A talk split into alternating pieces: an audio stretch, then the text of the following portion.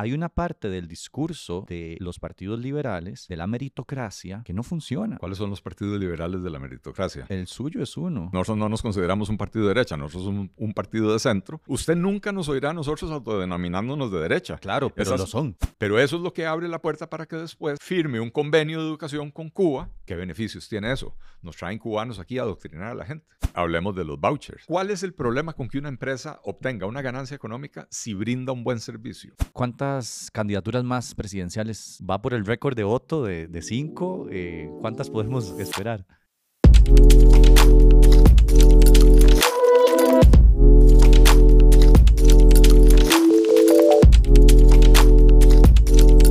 Esto es The Talk, un nuevo podcast de la Horatica en el que hablaremos a profundidad con diferentes personalidades de Costa Rica sobre temas que nos importan. Este y todos los demás contenidos de la Horatica llegan gracias al financiamiento que ustedes mismos dan. Somos un medio de periodismo independiente y ustedes pueden hacer que sigamos vivos. www.patreon.com slash lauratica.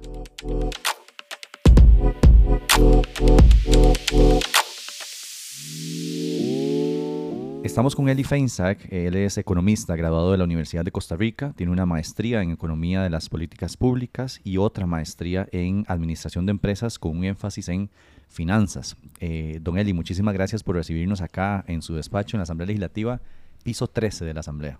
Así es, el número de la buena suerte. Muy bien. Eh, muchas gracias, David. Bienvenido eh, y a tus órdenes. Gracias, don Eli. Em, para comentarle a la gente también que don Eli Feinsack, a partir, aparte de dedicarse a la función de, sus, eh, de su profesión privada, también ha sido empleado público antes de llegar a ser diputado.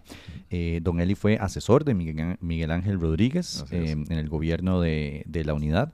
Fue viceministro de Transportes y presidente del Consejo Técnico de Aviación Civil. ¿Voy bien? Es correcto. Bien. Y eh, también de miembro del Consejo de Transporte Público. Correcto, presidente. Presidente, muy bien. Eh, fue inhabilitado por, eh, para ejercer cargos públicos durante cinco años por una decisión que tomó, si no me equivoco, en el puesto de aviación civil, digamos, una sanción de la Contraloría. Estuvo en la Junta Directiva de la ARECEP y también en el Fondo Nacional de Financiamiento Forestal, FONAFIFO hasta ahí voy bien. Hasta ahí voy bien. Perfecto. Em, esto no es técnicamente empleado público, pero lideró la oficina de CINDE en New York, eh, si no me equivoco, entre 2002 y 2004. Es correcto. No es empleado público porque CINDE no es una institución pública per se, pero sí trabajó muy de cerca con la atracción de inversión extranjera a Costa Rica. Voy bien. Perfectamente. perfecto, perfecto. Don Eli, eh, Gracias por recibirnos, eh, por estar acá en The Talk, que es como se llama este show que tenemos en la Horatica. Si escuchan ruido, eh, nada más quiero decirles que es porque estamos montando también un poquito de cámaras de video, una cámara de video, para tener a Don Eli también en algunos Reels y TikToks. Entonces, si escuchan ese, ese ruido es porque estamos corriendo un poquito por las presas y demás, eh, y Don Eli tiene que irse a las 10 de la mañana, son las 9 y 6 a la hora que estamos empezando este podcast. Don Eli, quiero iniciar hablando sobre su partido específicamente el nombre que tiene este partido. El partido se llama Partido Liberal Progresista. La parte liberal, digamos, yo creo que ha quedado suficientemente clara, ¿verdad? Es decir, em, las propuestas que tuvieron en campaña, las acciones que han tomado desde la Asamblea Legislativa. Eh, ¿A qué me refiero? Un Estado más pequeño, el individuo como, como el centro de todo, y por favor corríjame si, si, si digo algo mal, eh, menos impuestos, digamos, para, en la buena teoría, promover el desarrollo económico, entre otras posturas conocidas liberales tanto de su persona como de su partido.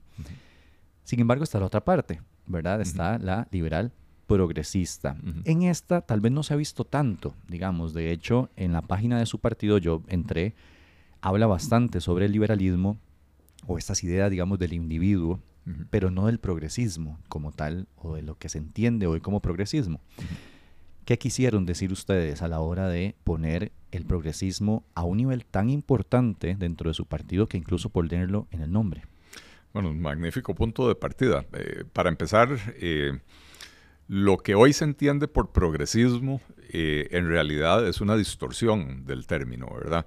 el progresismo es una filosofía política que lo que busca es generar las condiciones para el progreso de las personas. Y mm, sobre todo desde, desde el New Deal en Estados Unidos, este, eh, que se, se, generó esta ola de expansión del gobierno, el involucramiento del gobierno en prácticamente todos los ámbitos de la vida pública y de la vida privada de las personas, eh, eh, se adueñaron ellos del, del, término progresismo y entonces hoy se, hoy se asocia progresismo con izquierda. yo ya ni siquiera le digo progresismo, es progresía, ¿verdad? Porque usualmente las ideas económicas de la izquierda no producen progreso. Eh, y cuando han sido aplicadas en países, eh, la Unión Soviética, eh, Ecuador, Nicaragua, Cuba, ¿verdad? siempre terminan en, fracaso, ¿verdad? entonces nosotros queríamos retomar el concepto de que el camino al progreso es la libertad. Y entonces el liberalismo es progresista por naturaleza. Habiendo dicho eso, somos un partido que también respeta eh, y promueve los derechos humanos, las libertades individuales. Eh, Costa Rica estaba muy acostumbrada a un tipo de liberalismo que, es un liberalismo conservador, es liberal en lo económico, conservador en otros aspectos de la vida. Detesto esa frase. Por este, Bueno, eh, es una contradicción de términos, así ¿verdad? Es, así es. Pero, pero es lo que ha habido, es lo que ha habido, digamos, en los últimos 40 o 50 años. Eh, recordemos que la historia republicana de Costa Rica, desde 1848 hasta 1932, prácticamente todos los presidentes de Costa Rica fueron liberales. Fue cuando se promovió eh, la libertad de expresión, la libertad de prensa, la libertad de culto, se abolió la pena de muerte, eh, pero también fue el periodo donde se declaró obligatoria la educación obligatoria y costeada por, el Estado. Eh, el decreto también decía gratuita, pero no, no hay almuerzo gratis, ¿verdad? Eh, gratuita para el estudiante, pero con un costo para la, para la sociedad. Eh, y nosotros nos inspiramos en ese liberalismo costarricense del siglo XIX y principios del siglo XX, que era un liberalismo progresista, que era un liberalismo que no tenía miedo a adoptar ideas que no, se, no necesariamente se asocian con el liberalismo, la educación obligatoria, por ejemplo, ¿verdad? Eh, ¿Por qué? Porque como liberales entendemos que si lo que queremos es promover el progreso de las personas, la educación es un elemento fundamental. La salud es un elemento fundamental. Eh, y no hay país del mundo que haya resuelto el tema de la educación haciéndolo accesible para todos los ciudadanos, o el tema de la salud haciéndolo accesible para todos los ciudadanos, eh, únicamente de mercado. Entonces entendemos que son áreas en las que se, en las que se requiere una eh, intervención estatal, ¿verdad? Em, y dentro también de este concepto de defensa de los derechos humanos, pues nosotros somos un partido que eh, hemos estado a favor del matrimonio igualitario, la despenalización de, la, de, la, de la marihuana, etcétera, ¿verdad? Compartimos algunos de esos valores, pero con una diferencia, y es que nosotros no somos apóstoles de, imponerle a la gente formas de pensar. Lo que decimos es, no nos gusta que el gobierno se meta en, nuestros bolsillos, pero tampoco nos gusta que el gobierno se meta en nuestra cama. Eh, y entonces, eh, y, lo digo, digamos, metafóricamente, el gobierno no tiene por qué decirme a mí con quién puedo formar yo pareja el gobierno no tiene por qué decirme, y existieron en el pasado leyes que, restringían la actividad sexual a ciertas posiciones que eran consideradas eh, divinas, digamos, no divinas, pero autorizadas por, por el poder divino. ¿no? Lo que sucede entre dos adultos que consienten es cosa de esos dos adultos que consienten, ¿verdad? Entonces, como liberales creemos que tiene que haber un marco jurídico, lo que llamamos el Estado de Derecho, que nos define las reglas del juego y dentro de ese marco, con las reglas de juego establecidas, los ciudadanos deberíamos de tener libertad de actuar como queramos. Te quiere ser periodista independiente, maravilloso, que dicha que puede, y tenemos que crear las condiciones para que más gente pueda hacerlo. Usted quiere ser músico, usted quiere ser economista, usted quiere ser empresario, usted quiere ser emprendedor, usted quiere ser repartidor de comidas. Lo que la gente escoja, tenemos que crear las condiciones para que todo el mundo pueda desarrollar su proyecto de vida eh, en paz, en libertad y con probabilidad de, tener éxito. Em, este nombre que ustedes le ponen al, partido eh, es reciente, es decir, estamos hablando de hace, hace cuánto se fundó el, Liberal Progresista. Hace, formalmente 2017, empezamos en el 2016. Es decir, estamos hablando menos de 10 años, ¿verdad? Seis años. Seis años. Em, El progresismo, eh, como usted lo dice, se asocia a algunas políticas de izquierda, digamos, eso es un hecho, ¿verdad? Pero eso pasa desde hace décadas. Es decir, eso, no, Es, eso no es reciente, ¿verdad? Entonces, nosotros tomamos la decisión consciente de reapropiarnos del concepto. Esa idea, pero, esa idea que está establecida en la mente de la gente, de que para ser progresista hay que ser de izquierda, necesita ser desterrada eh, desde nuestra perspectiva, ¿verdad? Sí, sí, sí, lo entiendo. Eh, mi, mi, pensamiento no es para ser progresista hay que ser de izquierda, eh, pero el progresismo sí se ha asociado con ciertas causas, con ciertos temas, digamos, que van más allá del espectro político. Es decir, el, el, progresismo se asocia con el feminismo, el feminismo se asocia con el progresismo, eh, la lucha por los derechos sexuales y reproductivos, eh, que ahí entran muchos derechos sexuales y reproductivos, y ahorita voy a uno en específico, eh, la protección del medio ambiente por encima de intereses económicos también se asocia al progresismo, la distribución de la riqueza se asocia al progresismo también, bueno, y, se, ha asociado desde hace, desde hace mucho tiempo. vamos por partes, porque nosotros, al fundar el partido, hacemos un reconocimiento de que efectivamente los liberales conservadores no se matricularon con esas causas. Ustedes sí. Y, nosotros sí. O sea, con, la causa de la igualdad de derechos, no solo en el papel, sino en la realidad para las mujeres. Eh, las libertades y la igualdad para las minorías sexuales, la defensa del medio ambiente, etc. Nosotros sí creemos en esas causas. Eh, ya, cuando hablamos de la, distribución del ingreso, tenemos que hablar de qué entiende usted por definición por distribución del ingreso, porque eh, lo que la izquierda propone en distribución del, del, ingreso es destrucción de riqueza para empobrecer a todo el mundo por igual. Y entonces eso jamás va a provocar progreso. Nosotros creemos en que ciertamente quienes somos más afortunados tenemos que contribuir más, pero tenemos que crear las condiciones para que la gente pueda crear riqueza, generar riqueza. No podemos castigar el, acto de generar esa riqueza, porque si no, entonces usted que va a distribuir. ¿Qué entiende por castigo?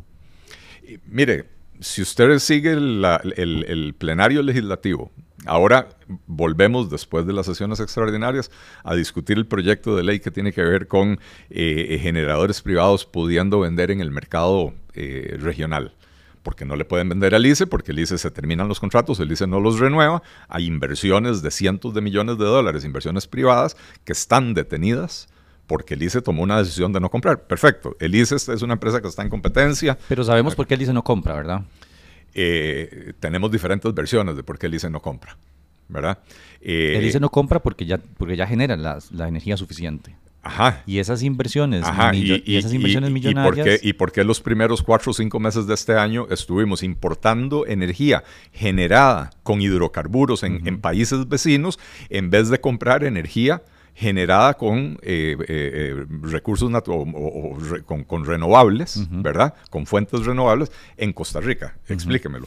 ¿Por qué el ICE dejó bajar el nivel del embalse de Arenal a bajos históricos que la obligaron a prender las, los, las, las, generadoras térmicas. o sea, eh, entonces, no, no, no, no me diga que es que el ICE ya genera.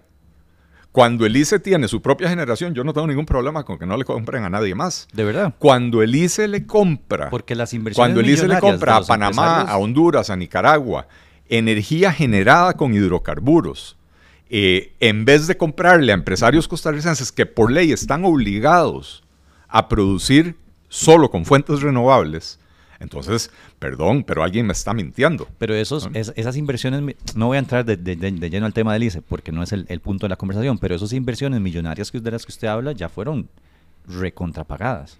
A, ah, esos, a, eh, esos, a esos empresarios pero, pero, pero existen, existen, generaban empleo, y ahora están paradas. Y entonces, ¿qué país en su sano juicio agarra y dice, ah, no, esta empresa como ya amortizó, mandémosla a cerrar? Perdón, pero eh, las empresas pueden subsistir 80, 100, 150 años y sus activos originales fueron amortizados en los primeros 20 o 30 años. y no por eso dejan de existir. Lo que pasa es que aquí no tenemos un mercado, aquí tenemos una situación donde hay un comprador monopólico, lo que en, teoría económica se llama un monopsonio, ¿verdad? Y solo, solo el ICE compra y el ICE decide a quién le compra. Y cuando el ICE decide toda esa inversión privada, mandémosla al carajo, desperdiciémosla, son recursos productivos que tiene el país que se están desperdiciando. Es decir, se está destruyendo riqueza. Entonces, usted sigue la discusión del plenario legislativo, usted escucha los discursos de los compañeros del Frente Amplio y se da cuenta de que el problema de ellos no es con, la generación privada per se, el problema de ellos no es con que, porque ellos generan, los generadores privados en Costa Rica únicamente pueden generar de fuente renovable, No hay un solo generador privado que use diésel, búnker o ningún otro combustible. El problema de ellos es porque hay alguien en el sector privado que posiblemente se enriquece vendiendo electricidad. Ese es el problema. Entonces, el problema es, el problema que tiene la izquierda, esos que se llaman progresistas, que son regresistas, es con la generación de riqueza. Entonces, cuando usted me habla de distribución de la riqueza, ¿cuál riqueza va a distribuir usted cuando la están destruyendo? Cuando se habla de redistribución de la riqueza, don Eli, eh, estamos hablando de que un Estado, sí, el Estado intervenga, digamos, eh, más allá de los servicios necesarios, eh, porque hay condiciones de desigualdad que existen y que son reales y, que, y, que no, y que no existen porque la persona no se esfuerza lo suficiente. Hay personas que se esfuerzan más que usted y yo, probablemente y que trabajan más de lo que usted y yo trabajamos y no salen de la pobreza. Así es. Entonces, hay, un, hay una parte del discurso de los partidos liberales, de la meritocracia, que no funciona. ¿Cuáles son los partidos liberales de la meritocracia? Porque los partidos liberales... El, suyo es uno. Eh, eh, Aquí en Costa Rica. Un partido que, hasta ahora tiene presencia en la Asamblea Legislativa y que, nunca había estado en el poder. Sí, sí, sí. Digamos, eh, y voy a entrar ahorita, es uno de los temas que tengo aquí para tocar, el, trabajo que han hecho en el primer año, digamos. Pero estoy hablando del discurso, porque usted habla mucho de los discursos de la izquierda, de la izquierda, de la izquierda, de la izquierda. Está bien, hablemos un poquito de los discursos de la derecha, es decir, de, de la derecha. O sea, de Fabricio de la derecha, eh, Fabricio es otro tipo de derecha. hay, diferentes tipos de derecha.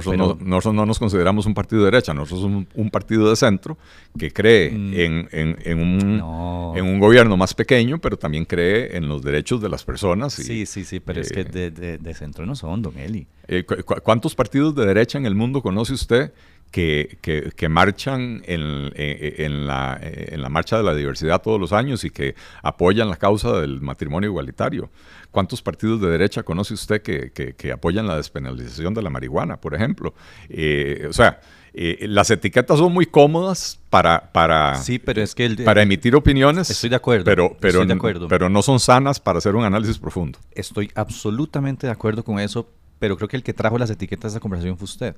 Es decir, eh, la izquierda, la izquierda, la ah, izquierda. Ah, no, pero, pero si quiere yo le cito, pero si quiere yo le, traigo eh, audio y video de los diputados del Frente Amplio diciendo, me enorgullezco de ser de izquierda. Jonathan Acuña hace 15 días. Nosotros representamos una izquierda democrática. Claro, una izquierda democrática que cuando se les presenta eh, una moción para censurar a Cuba o, o sancionar, condenar a Cuba por la presencia de 1047 presos políticos, se les derriten las credenciales democráticas. Voy, A, hacer, un paréntesis. Entonces, son ellos los que se autodenominan izquierda. Usted nunca nos oirá a nosotros autodenominándonos de derecha. Claro, pero lo son. no, no, no lo somos. Bueno. Nosotros somos un partido de centro. Eh, voy a hacer no, no, no, nos basamos en, No somos nacionalistas. No nos basamos en principios religiosos. ¿Qué nos hace de derecha? Que creemos en el mercado y que creemos las posturas económicas. Bueno, pero eso, eso no es... Eso, es no parte de la derecha. Eso no, son, eso no son posturas de derecha. Eso son, son... A ver, en el mundo existen conservadores que odian los impuestos. Son de derecha y se identifican con algunas políticas liberales en materia económica. En el mundo existe gente en el centro que cree que el Estado tiene que ser más eficiente, que para hacerlo más eficiente, en el caso de Costa Rica, con 330 y pico instituciones, hay que reducir el tamaño del Estado, que creemos que 204 impuestos es un despropósito y esa es la cantidad de impuestos que tiene Costa Rica, eh, de los 204 de los cuales 5 recaudan el 94%. Entonces, un sistema tributario absolutamente desordenado. Eso no nos hace de derecha. Costa Rica tiene uno de los estados más pequeños de la OCDE, don Eli. ¿En, qué, en, qué usa usted para medir eso? En tamaño. No. En dinero es diferente. No, no, no, no. Pero en tamaño es de los eh, más Usted me está hablando de, la planilla. Exacto. Ahí, sí. Ahí sí, y yo siempre lo he dicho, lo dije en campaña. Yo puedo entender que se gaste mucho en ese estado, lo entiendo perfectamente, y lo entiendo en salarios, que gastemos muchísimo. Yo lo, yo lo dije. Y ahí hay desproporcionalidades. yo, no lo entiendo. Pero tenemos un estado pequeño. No, no, no tenemos un estado pequeño la planilla estatal no es grande en términos de la cantidad de personas. Eso es un estado pequeño. No, eso no es un estado pequeño, es un estado pésimamente mal diseñado. De Porque cuando usted tiene Habdeba y necesita reducir el tamaño de Habdeba por una decisión que se tomó años atrás, los ingenieros de Habdeba, que son fantásticos, porque Habdeba tiene, tenía profesionales de altísimo nivel, eh, eh, muchos de los cuales fueron enviados por el propio Estado costarricense a especializarse en Alemania, en Egipto, en Singapur, en, algunos de los países que tienen los principales puertos del mundo. Eh, cuando usted les dice, mire, va a perder su, puesto en Habdeba, pero en el MOP se necesitan ingenieros con sus habilidades para diseñar puentes, carreteras, etcétera, dicen, ni loco me voy al MOP porque en Habdeba yo ganaba toda clase de privilegios y beneficios y el MOB no me los puede igualar. Entonces lo que tenemos es un Estado pésimamente mal diseñado. Pero el Estado costarricense es grandísimo en términos de la participación estatal en mercados clave, como cuáles, telecomunicaciones, seguros, em, eh, que, son, que son mercados que su falta de desarrollo provoca un freno o le mete un freno al desarrollo económico del país. Eh, el Estado costarricense es muy grande en todas las dimensiones, excepto en el tamaño de la planilla estatal. Pero Costa Rica tiene la tercera o cuarta planilla más pequeña de la OCDE en, términos porcentuales, ¿verdad? Como porcentaje de la fuerza laboral. Costa Rica anda por un 14-15%, Japón anda por un 9%, eh, Inglaterra anda por un 10-11%, eh, y hay otro par de países por ahí. Costa Rica está en 14 o 15 de ahí para arriba, sí, Suecia, Dinamarca, Alemania andan por el 30, 35% Países de la fuerza laboral. Sí, Sí, sí. Con, una planilla estatal grande. Que ahora tenemos que preguntarnos cómo llegaron al primer mundo. Ok, ok. ¿verdad? llegaron, a punta, llegaron a punta de matar a la gente con impuestos o desarrollaron el país, lograron tener un nivel de vida alto donde la gente dice, claro, a mí el Estado me da una educación fantástica, el Estado me da servicios de salud fantásticos, las carreteras están en perfecto estado, pido un permiso y me lo resuelven en tres días. Claro, la gente está dispuesta a pagar impuestos. Ok. ¿Verdad? Pero entonces, el, Estado costarricense, por estar tan fraccionado, ¿verdad? Eh, y por tener políticas tan dispares, porque aquí no hay una política de empleo público, aquí hay una política de empleo público para la caja, hay otra política de empleo público para el ICE, hay otra política pública de empleo, eh, otra política de empleo público para las instituciones autónomas, hay otra para el gobierno central, etcétera, ¿verdad? Y entonces usted no puede trasladar funcionarios de donde los tiene y no los necesita a donde le hacen falta y sí los necesita. De acuerdo. Entonces, perdón, el Estado costarricense es enorme y el hecho, de, que la, y el hecho de que la planilla no sea grande, eh, no es grande porque el Estado costarricense se convirtió en una agencia de empleo cuyo único, cuyo único objetivo es garantizarle la mejor calidad de vida posible a sus empleados. Y entonces los salarios son tan altos que tenemos una de las planillas más pequeñas de la OCDE, pero tenemos la planilla más cara de la OCDE en términos del porcentaje del presupuesto que, se, utiliza para pagar esa planilla. Ok, don Eli, eh, me interesa seguir este camino y lo voy a seguir. Solo quiero hacer un paréntesis de algo que usted dijo hace, hace unos minutos. Porque, porque eh, lo dije en el podcast cuando sucedió y se, lo, y se lo quiero decir también acá en la entrevista. Es un paréntesis muy pequeño. Sí, el Frente Amplio se equivoca al no condenar la dictadura cubana. Dictadura, con esas palabras, ¿verdad? Yo creo que fue un error, yo creo que es una incoherencia de parte de ese partido. Y yo, no, yo no creo que es una incoherencia, yo, creo que eso demuestra su verdadera esencia. Okay, Ahí es donde, como les dije yo en el plenario, se les abrieron las costuras y nos dejaron ver lo que tenían por dentro. Sí, don Eli, pero eso, e, ese discurso es muy peligroso, digamos. Eh, ¿A qué me refiero peligroso? Es, peligroso para los intereses políticos del Frente Amplio. No, es peligroso también para usted, porque cuando, si yo pongo un espejo digamos, y yo le digo a don Eli, y aquí es donde yo quiero hacer un énfasis, yo condeno la acción del Frente Amplio, yo digo que está mal, yo digo que tuvieron que haber condenado la dictadura cubana porque hay presos políticos en Cuba, porque en Cuba solo existe un partido y no hay oposición, y eso es una dictadura. Pero en China pasa lo mismo. Pasa lo mismo. Y usted no ha puesto una moción para condenar el régimen chino. Y aquí se pasan haciendo en la Asamblea Legislativa eh, congresos, visitas, el gobierno chino paga visitas a, diputaciones. Desconozco si el liberal progresista ha participado en una de esas, lo desconozco, pero estoy seguro que si hoy llega la invitación participarían. Seguro que participarían. y, China es igual. Con, base en qué tiene esa seguridad? Bueno, eh, está bien, eh, está bien. Voy, a, retirar esa seguridad. Pero, pero no hay una. Pero, pero, entonces, ¿por qué digo que es peligroso, don Eli? Y quiero hacer este paréntesis muy pequeñito. Porque si yo pongo un espejo y yo digo, el liberal progresista no condena la dictadura china. No la hemos condenado, lo cual no quiere, eh, públicamente, lo cual no quiere decir que no la condenamos. Claro, pero, pero usted presenta una moción para Cuba, no presenta una moción, para, China. Cuba, presenté una moción para Cuba porque los diputados del Frente Amplio tuvieron el mal gusto el Congreso, de, que de que en el día de la, de, que, que, el régimen conmemora Estoy de acuerdo. el asalto al cuartel Moncada, que para el régimen comunista cubano dictatorial es una eh, eh, fecha. es claro, el Frente Amplio tuvo el mal gusto de traer a esta Asamblea Legislativa al embajador de Cuba a defender al régimen. A mí no me tiene que convencer de eso. Por eso es que se presenta eso. Claro, pero, pero ¿cuándo presenta otra moción para condenar otros, ya veremos, otros regímenes? Ya veremos. es que, nada, más fácil. Le voy a. No, no, no, no, no, no. A ver, perdóneme.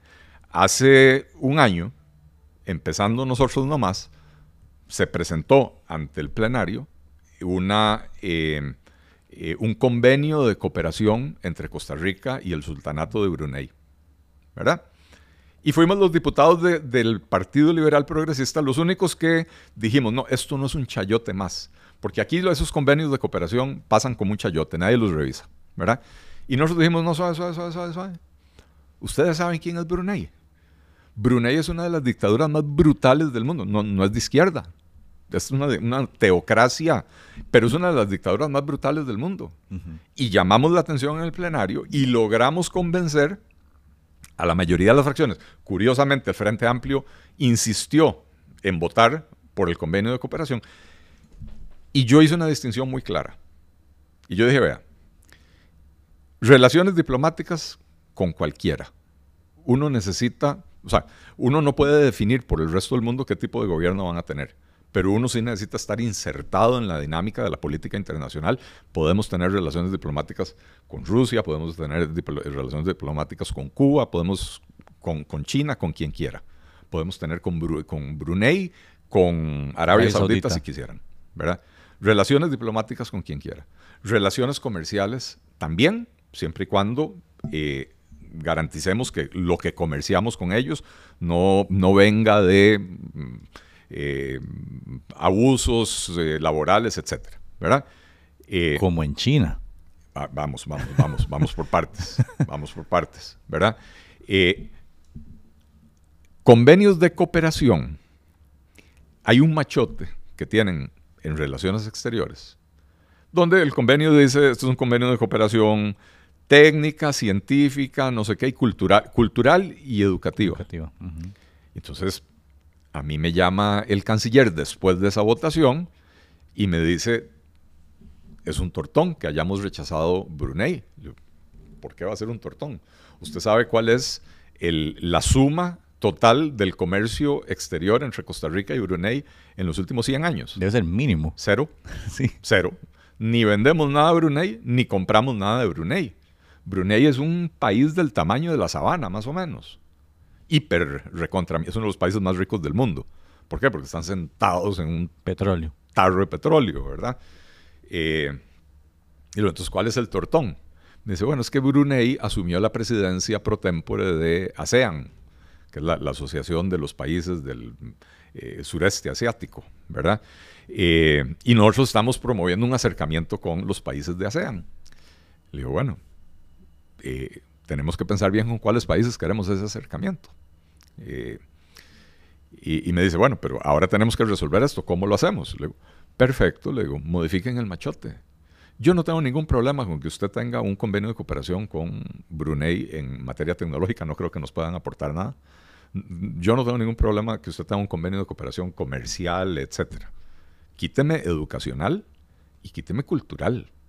¿Qué nos va a aportar un régimen tan brutal como ese en términos de cultura y, educación a los costarricenses? Perdóneme, pero eso es lo que abre la puerta para que después el Ministerio de Salud, eh, perdón, el Ministerio de Educación, firme un convenio de educación con Cuba, como el que tuvo los gobiernos PAC, ¿verdad? ¿Qué beneficios tiene eso? Nos traen cubanos aquí a adoctrinar a la gente. Y perdón, aquí sí, ya el tema sí es ideológico. Nos traen cubanos a adoctrinar a la gente, a, adoctrinar a los estudiantes, eh, porque no son los cubanos disidentes los que llegan a, dar clases, ¿verdad? Eh, en los colegios privados sí, en el colegio de mis hijas había un par de cubanos, pero, pero esos convenios que no se traducen en ningún beneficio para Costa Rica, al contrario, le pueden provocar un perjuicio, ahí sí no. Entonces distingamos los diferentes niveles de cooperación. Es, eh, son palabras fuertes las que, las que está diciendo. Ah, son palabras fuertes, las dije en el plenario eh, y, las repetiré donde las tenga que repetir. Hay países con los que no nos conviene tener un convenio de cooperación cultural o educativo, pero podemos perfectamente comerciar con ellos. Podemos perfectamente tener relaciones diplomáticas con ellos. Eso es lo único que me dice don Eli. Y, voy a cerrar porque quiero avanzar. Em, lo único que me dice es que usted puede tener convenios de cooperación con países que violentan los derechos humanos, que tienen a su población viviendo en condiciones, en un régimen donde no hay oposición, donde no se permite la oposición. ¿Usted está de acuerdo con tener convenios? Siempre y cuando nos traiga un beneficio económico. Eh, siempre y, cuando no nos traiga un perjuicio. Y con los que no nos traiga un beneficio económico, no los tiene. No, no, yo, yo no tengo ningún problema. con Cuba no, con China sí. No, no, con, Cuba cooperación cultural y educativa, ¿no? Con China sí. No, tampoco. Tampoco. Tampoco, no lo, no lo veo. No, no, no veo la necesidad de, de, de, tener ese tipo de intercambio. Bien. Mientras tengan el régimen que tienen. Eh, eh, China tiene una, una cultura riquísima, impresionante. Yo soy eh, eh, me declaro, mm, ¿cuál es la palabra? Fanático muy fuerte, pero... Pero, pero, fan como lo conocemos, digamos. Sí, sí, sí, sí. A mí, a mí me encanta la cultura china, eh, me encanta la gastronomía china, no, no, los restaurantes chinos que dicen aquí que son chinos, ¿verdad? este, que también me gustan, pero... Sí, pero un cantonés de esos, sí, de los de Costa Rica sí son ricos. Son, son riquísimos, claro. Este, me encantan y los como, no, no, no, no crea que no, pero, pero digo, la, la gastronomía verdadera china, ¿verdad? Es fantástica. Pero, pero yo no veo por qué Costa Rica tiene que tener ese tipo de relación con ese país. A mí el embajador de Rusia todos los meses me manda una invitación a alguna actividad. No voy. Ok. No voy. Y le dije una vez, le dije, mire, este, yo no puedo condonar lo que está haciendo Rusia en Ucrania. Yo no voy a celebrar el aniversario de la revolución o lo, que sea que celebran ellos, el Día Nacional Ruso. No, porque no estoy de acuerdo con lo que están haciendo. No estoy de acuerdo con el régimen que tienen. Sí, yo este. eh, ojalá tuviera más tiempo. Me, encantaría tener más tiempo. Sé que el tiempo es limitado hoy, pero, pero es muy curioso que todos los, los, los países que usted me está mencionando son de izquierda. O, son, o son... ¿Usted cree que Rusia es un país de izquierda? No, no, pero me, yo creo que me refiero a la historia de la Unión Soviética ah, y Rusia y demás. yo estoy hablando de Putin. Yo, ah, ah, estoy hablando de Putin. Sí, sí, estoy de acuerdo y, que no son de izquierda. Y, Putin, y, Putin, lo que es un nacionalista eh, sí, autoritario. Putin de izquierda no tiene... sí, sí. Sí, pero la izquierda se babea con Putin, ¿verdad? Y se babea con Putin solo porque se le plantan a, Estados Unidos. Bien. Eh, entonces, bueno, eh, em, la izquierda tiene unas contradicciones fenomenales. La derecha también, muchísimas. Yo creo que es, está en la naturaleza humana tener contradicciones. Ah, bueno, pero, entonces, pero, entonces no hay que señalarlas tanto, tal vez. Porque, ¿Por qué no? Bueno, entonces hay que señalar las propias también. Eh, le, no solo las de los le corresponderá a otro señalarlas de uno y ver si tienen con qué demostrarlas, ¿verdad? Está bien. Este... Eh, quiero, ya cerrar el paréntesis que se me hizo muy largo, pero eh, quiero volver al, a la conversación del desarrollo del país, a cómo se ve el desarrollo de, un país en, la visión de Don Eli. Eh, y quiero entenderlo, quiero ver si me lo puede explicar o nos lo puede explicar a, quienes estamos escuchando en palabras eh, lo más sencillas posibles. Es, para don Eli, para su partido, ¿cómo se vería una Costa Rica desarrollada? O sea, ¿qué características tendría una Costa Rica que usted diga ya alcanzó un nivel que a mí me satisfaga de desarrollo? Mire, es un, es un país donde los servicios públicos son de alta calidad, confiables, eh, oportunos. Eh, eh, es un país donde hay oportunidades para todos. es un país donde la gente que se queda atrás porque no tiene forma de salir adelante, gente con limitaciones estructurales, es atendida con dignidad, con respeto, con amor. ¿Por quién? Eh, por el Estado, por la sociedad. Sí, sí, yo, yo, yo no soy de los que cree que a, punta de caridad se resuelven esos problemas. De la misma manera que le dije, no hay ningún país del mundo que haya resuelto el tema de la educación, hacerla accesible para toda la población a punta de mercado. Entonces uno, uno tiene que ser pragmático y uno tiene que decir, bueno, yo, el mercado en general funciona mejor, pero no siempre. Ese en general incluye excepciones, ¿verdad?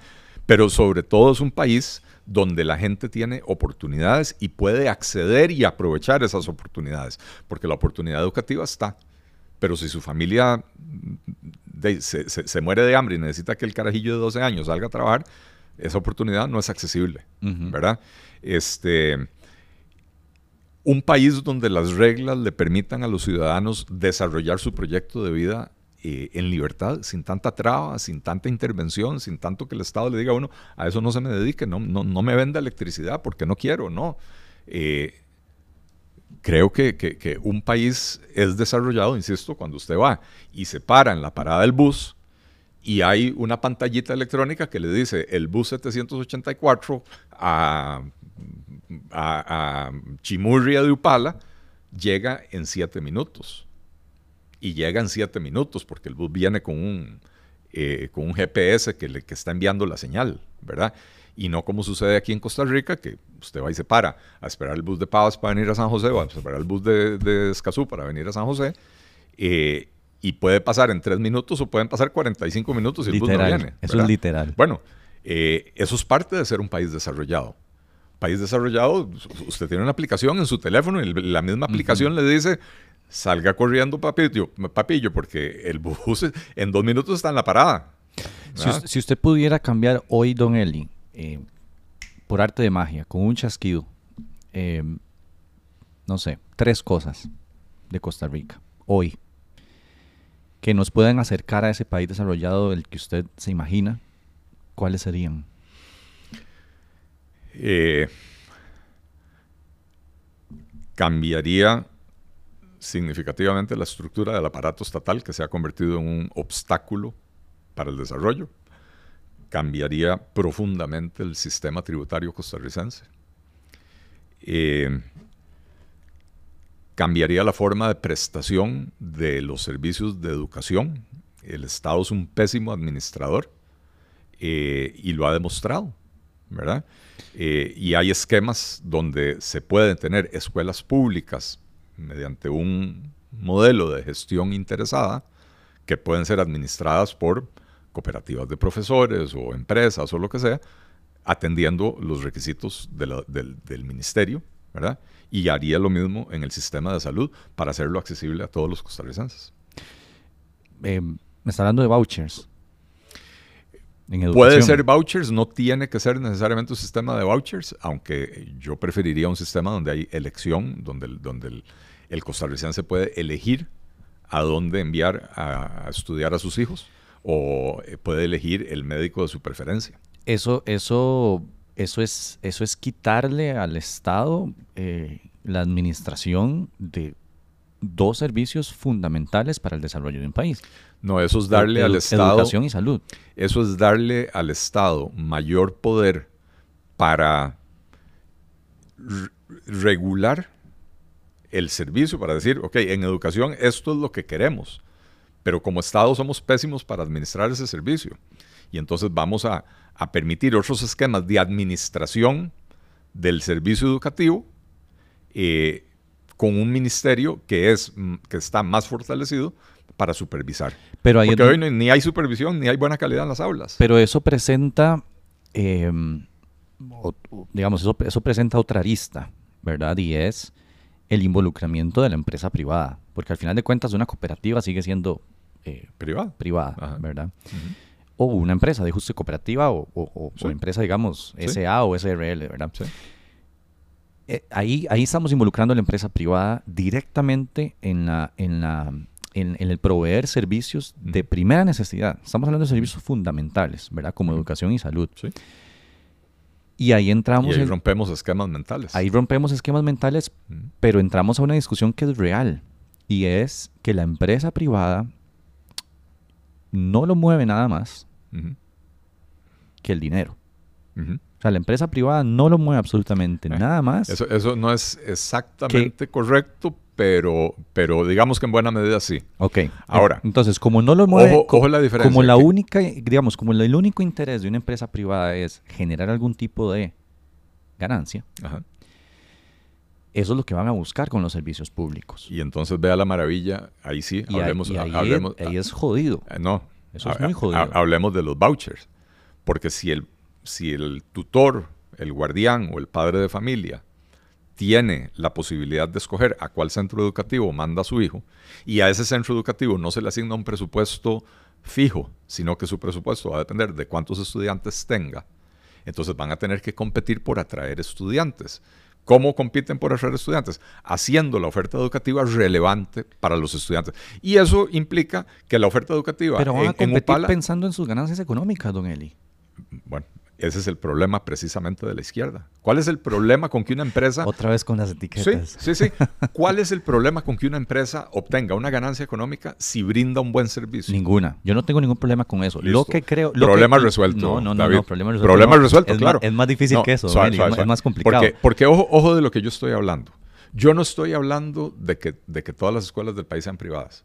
Yo estoy hablando de escuelas públicas administradas por administradores profesionales. Claro, pero, pero cuando, cuando, a una empresa, cuando a una empresa no le sea rentable ir a Jomusa, de Upala, porque ahí no va a generar una ganancia económica, la gente de Jomusa, de Upala, se va a quedar sin educación. No, porque, o sin servicios médicos. No, porque por eso el Estado mantiene la responsabilidad sobre la educación pública. La educación sigue siendo eh, pública la educación sigue siendo pública. Pero entonces el Estado va a obligar a una empresa a poner una escuela en Jomusa No, el Estado pondrá, donde no se puede, pondrá allá. O el, Estado dirá, tengo para estas escuelas, donde eh, no el, modelo económicamente no es rentable, pero socialmente sí, tengo este fondo para subsidiarlo.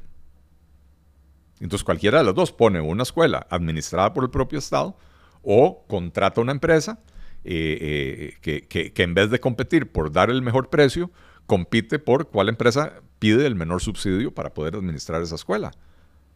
Eh, el, tema es que tenemos que cambiar. Este, es un proceso que vivió Suecia en los años 90. En los años 90 Suecia tuvo una, una crisis económica parecida a la que tuvo Costa Rica en los años 80. Un, lo que en inglés llaman un meltdown. ¿Verdad? Y Suecia tenía un sistema educativo muy parecido al de Costa Rica, por distritos escolares y, entonces eh, sus carajillos solo van a la escuela que le toca por su distrito escolar, a la del barrio o a la, que le queda más cerca. Eh, y no importa cuán buena o mala, no importa cuán buena o mala sea esa escuela, eh, esa es la que le toca a usted, ¿verdad? Es el mismo sistema que tienen en Estados Unidos de las escuelas públicas. Y entonces los muchachos de lo que llaman los, los guetos y los inner, el, inner city de las ciudades de Estados Unidos, les toca ir a las peores escuelas, a las escuelas donde hay violencia, donde hay otro montón de cosas, y no tienen libertad de tomar un bus e irse a otra, ¿verdad? Eh, ¿Y qué hizo Suecia? Ah, dijo, miren señores, eh, nos quedamos sin plata para administrar este sistema. Empezaron a permitir que, que, que las inicialmente cooperativas de maestros, o sea, que los maestros, los maestros de las escuelas se organizaran entre ellos, generaran, eh, formaran cooperativas y asumieran la administración de las escuelas. Después vinieron los mismos maestros a decirle al ministerio, mire, usted nos tienen un sistema, porque implementaron los vouchers, usted nos tienen un sistema donde para poder yo atraer estudiantes, tengo que tener una oferta educativa diferenciada algo que haga que el padre de familia diga, prefiero esta escuela y no aquella. eh, pero no me está dando libertad porque los, los programas educativos son muy rígidos. Entonces, Suecia migró hacia, mm, el término técnico yo no lo conozco, pero eh, eh, perfiles de salida, donde dice, ok, yo no le voy a decir a usted qué tiene que enseñar usted en la semana 24 y en la 27, en la 28, en la 29. No, yo lo que le voy a decir es, el estudiante cuando salga de primer grado necesita manejar estas habilidades, necesita tener estos conocimientos. Y entonces lo miden con pruebas nacionales, ¿verdad? Entonces, con perfiles de salida. Ahora sí, señores administradores de las escuelas, vean a ver cómo hacen para cumplir con eso. Modifiquen sus programas educativos, modifiquen sus estrategias, sus técnicas, que usted quiere eh, constructivista, usted quiere dar educación frontal. Eh, eh, no sé cómo se llama. X. sí, sí, cuando el profesor, el profesor habla y el estudiante escucha y lo, tradicional.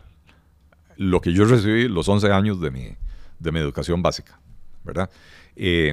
usted decide cómo, cómo administra su escuela.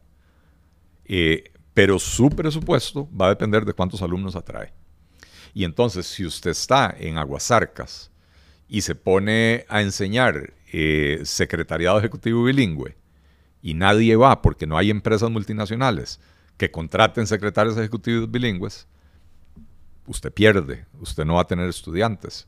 Si usted está en Aguasarcas y empieza a ofrecer, no sé, eh, tecnología agrícola, por decir algo, que les permite a las familias de aguasarcas que se dedican a la agricultura empezar a aplicar tecnologías para mejorar la productividad, probablemente va a atraer más estudiantes. Y entonces la oferta educativa se empieza a diferenciar, pero siempre con, una, eh, con un perfil de salida mínimo que tienen que cumplir todas las escuelas. Bien. ¿Verdad? Eh, y en Suecia les funcionó. Y hoy en día en Suecia prácticamente no hay escuelas administradas por el Estado. Y tampoco, le digo, casi no hay escuelas eh, privadas. Todas son escuelas públicas administradas privadamente. hay, una que otra escuela denominacional de las iglesias, etc. Eh, eh, hay por ahí escuelas de IB para, para los diplomáticos. De ahí para afuera, los suecos, prácticamente todos van a escuelas públicas administradas privadamente. Bien. Em, voy a avanzar porque el tiempo me, presiona y me presiona bastante, don Eli. Hablemos del trabajo del, liberal progresista en la Asamblea. Em, es una fracción absolutamente nueva. Es la primera vez que el partido está acá en la Asamblea. Una fracción de, em, a ver, relativamente pequeña, pero cuando la ponemos en el contexto de esta Asamblea, es prácticamente igual a otras, ¿verdad? Nueva República, el Frente Amplio, Liberal Progresista tienen la misma cantidad de, diputaciones. Han presentado 60 proyectos de ley en su primer año. 80. Ah, bueno. Estoy hablando, sí, estoy hablando de mayo a mayo. Ajá. Mayo, mayo 2022 a mayo 2023. Eso es lo que midió la Asamblea. Sí, yo creo que andaba más por 70 y algo, pero bueno. Ok. Eh, por ahí. Em, sin embargo, solamente han aprobado uno de autoría única del, liberal progresista, ¿verdad? Se han aprobado otros que ustedes confirman con otras fracciones, digamos, pero de autoría única del liberal progresista han eh, aprobado. ¿cuáles, ¿Cuáles son? ¿Cuál, o sea, ¿cuál es el que, el que decís que hemos aprobado? Eh, cerveza importada. Ajá, ¿y, de coautoría? Eh, no lo tengo a mano. Lo, tengo en el correo, pero no lo tengo a mano. Pero han aprobado otros de coautoría. Es decir, que, firman otras fracciones. ¿Cierto? Eh, vea, yo, yo no tengo los datos compartimentalizados, ¿cómo, es? compartimentalizados de esa manera. para mí un proyecto que presenta liberal progresista es un proyecto de liberal progresista, aunque lo firmen 10 eh, diputados de otras fracciones, ¿verdad? Ok, eh, pero, pero, pero bueno, a ver, sí. La, la, okay. Eh, es cierto, digamos, se han aprobado pocos proyectos. Ahora veamos, veamos la situación. Mi pregunta es, ¿a qué cree usted que se debe? Bueno, en el periodo anterior se aprobó una reforma que cambió la distribución de los periodos ordinarios y extraordinarios. Nosotros entramos en mayo del año pasado con un gobierno nuevo que no tenía agenda propia y que de ahí no convocó prácticamente, o sea, convocó muy poco, ¿verdad? Este, y, muchos de nuestros proyectos el gobierno no los quiso eh, convocar. Eh, entonces, eso lo que nos da es dos periodos de sesiones ordinarias, eh, que son seis meses. O sea, nosotros estamos trabajando, nosotros estamos trabajando a 50% en el sentido de que los, el otro 50% del tiempo no dependemos de nosotros para que los proyectos avancen. Y este gobierno hace un trabajo pésimo en extraordinarias. Bueno, y en estas últimas extraordinarias, ya la, primera sesión, la primer, el primer periodo de extraordinarias de, de este nuevo año legislativo, proyecto, el gobierno solo convocó jornadas 4x3, básicamente. Uy, podemos hablar de eso ahorita. Eh, cuando quiera, con mucho gusto. pero, pero, ojo, pasamos tres meses donde no avanzó absolutamente nada. Ayer en el plenario tuvimos que eh, aprobar una dispensa de trámite para un proyecto de un diputado del gobierno para dispensar de trámite eh, el, traspaso de, una propiedad de la municipalidad de, de Goicoechea al MOP para poder terminar la última etapa de la circunvalación. El proyecto estaba presentado desde mayo, pero no pudo avanzar porque el gobierno nos tuvo en una dieta estricta de jornadas 4x3. Eh, y los proyectos del PLP sin convocar. ¿verdad? Tengo, tengo, tengo tres, don Eli, ya, ya encontré el, documento. Tengo tres proyectos de ley eh, que usted me dijo que cuáles otros habían sido confirmados, digamos. Tengo tres. Eh, ley para detener temporalmente el incremento del impuesto a los combustibles, ley para eliminar el impuesto sobre la venta de la cerveza importada y reforma de los artículos 10 y 12 de la Ley Orgánica de la Procuraduría General de la República. Eh, esos son los tres que tengo eh, confirmados, digamos, con alguien del Frente Amplio, perdón, con alguien del Liberal Progresista, ya me van a echar del, despacho. y, em, y ese del liberal que fue, que fue solamente de ustedes. Sí, el, eh, sí, el de la Procuraduría que fue eh, confirmado con, con Dani Vargas de, Liberación Nacional, efectivamente es un proyecto bipartito, digamos, ¿verdad? Eh, y el de... Pero bien, usted, usted se lo atribuye a, la, a la a, la, a, las convocatorias extraordinarias, que yo concuerdo con usted. O sea, este, este, gobierno no tiene una idea de cómo funcionan las sesiones extraordinarias y, a mí me sorprende que Natalia Díaz, ministra de la presidencia, que trabajó aquí, estuvo aquí. Fue diputada. Eh, no sepa, digamos. Y a mí eso me sorprende y estoy de acuerdo con usted. es un manejo pésimo. yo, yo no sé si es un tema de que no saben. Yo, yo, yo creo que ellos tienen una agenda muy clara. Eh, en nosotros ellos ven un rival que podría ocupar un espacio similar en el, en el espectro político y, no nos quieren dar eh, el mérito o, la posibilidad de tener el mérito de, que se aprueben proyectos nuestros. Eso debería decirles algo, don Eli. Que, que, el gobierno los vea como alguien que pueda ocupar un espectro político similar. Bueno, eh, es que... A mí me asustaría. A mí me, o sea, hay... hay a mí me ofendería. Hay, hay ciertos elementos... a mí me haría revisar mis posturas, digamos. Eh, yo no voy a cambiar mis posturas porque alguien eh, las adopte. Este es un gobierno que entró sin proyecto político. De acuerdo. Y cuando le copian a uno las ideas, uno no puede hacer más que celebrar. Dicen, dicen los gringos que, la, mejor forma de, de, piropear a alguien es imitarlo, ¿verdad? Este, y entonces, bueno, en lo que nos imitan, bienvenido sea. Y nosotros en ese sentido no somos un partido mezquino. Dave. Si, si, si alguien presenta una idea que para nosotros es atractiva, la vamos a apoyar. Eh, el Frente Amplio presentó un proyecto para, para disminuir los impuestos a, las pymes en los primeros años de Vamos. Fantástico, vamos, ¿verdad? Eh, pero, pero, pero ciertamente en el, en el electorado costarricense, y, a ver, hay un segmento de votantes que son claramente ideológicos y dicen, me gusta liberal progresista porque es liberal, y hay otro segmento que básicamente dice, eh, no queremos partidos de izquierda, no votar por el PAC ni por el Frente Amplio, eh, y empiezan a buscar en el resto de la oferta. Entonces de pronto dicen, Liberación Nacional está muy cerca del Frente Amplio. Entonces ese, ese tampoco, ¿verdad? El PUSC tiene historias que, que, nadie quiere, entonces ese tampoco. Y empiezan a, digamos, a estrechar el, el, el, espacio donde pueden votar y sí, ahí nosotros podríamos robarles votos a ellos, ellos podrían robarnos votos a nosotros. Em, eh, ciertamente aquellos elementos más, más extremos, más, más nacionalistas, a nosotros no nos... Eh, nosotros no los atraemos, por dicha.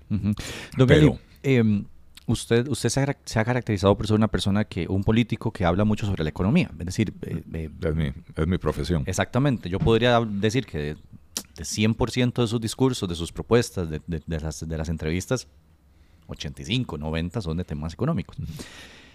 ¿Cuál ha sido el mayor aporte del, PLP en, a la economía costarricense eh, estando acá en la Asamblea? ¿Cuál cree usted que sea el mayor aporte que, hayan logrado hacer? Bueno, eh, es temprano para hablar del mayor aporte, porque ciertamente lo que hemos tenido son dos periodos de sesiones ordinarias.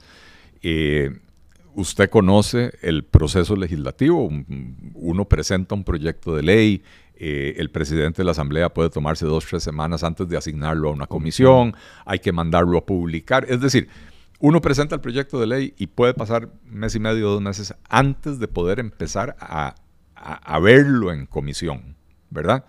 Después en comisión puede pasar tres meses, quiere decir que un periodo de sesiones extraordinarias no es suficiente para sacar el proyecto de la comisión.